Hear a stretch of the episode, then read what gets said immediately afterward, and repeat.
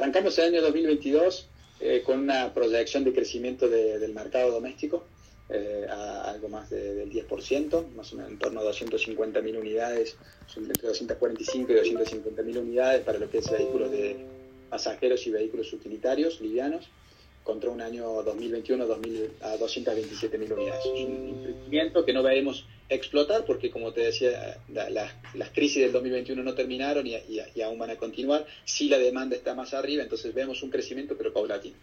Eh, y por otro lado, nuestra actividad industrial también vemos un crecimiento en torno al, 10-15% y estamos trabajando en algunas oportunidades de, exportación adicionales para, para, buscar, buscar más crecimiento. Entonces el año eh, arranca con, buenos augurios.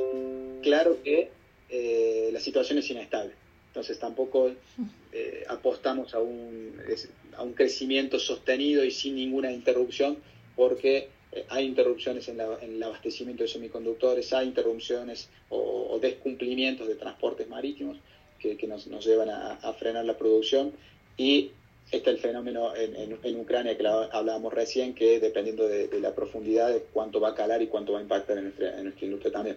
Entonces, sí tenemos una esperanza de, un crecimiento, de un repunte, como, como mencionaba Alison, pero puede llegar a, ser menor a, lo que esperábamos.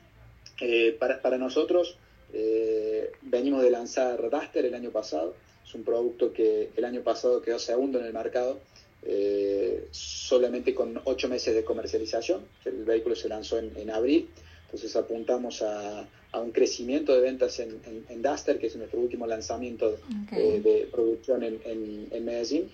Y lo vemos en, enero y febrero performando muy bien, siendo líder del mercado. Eh, creemos que es un producto muy, muy bien adaptado al, mercado en Colombia, con muy buenas prestaciones y que, que, por el momento tiene muy buena, muy buena aceptación. Entonces vamos a, a continuar en esa, en esa dirección.